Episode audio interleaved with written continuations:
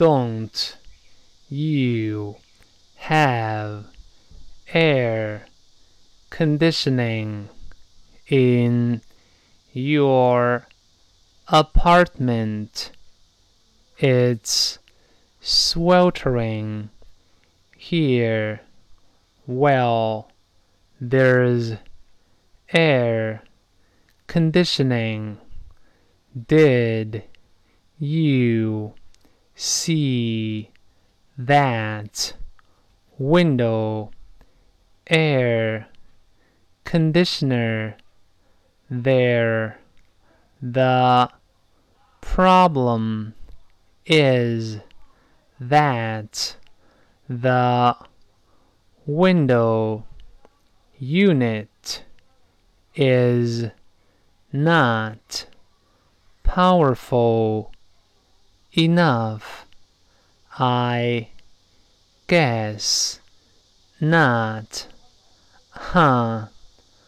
Well, I'm going to move out anyway. The new apartment has central air conditioning. You should have moved out long, long ago.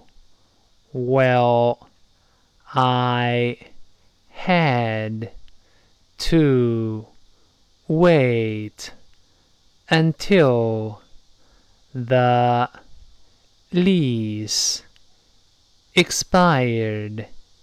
So, so how can you stand the heat? Well, I open the windows and and I've got an electric fan here. It helps a little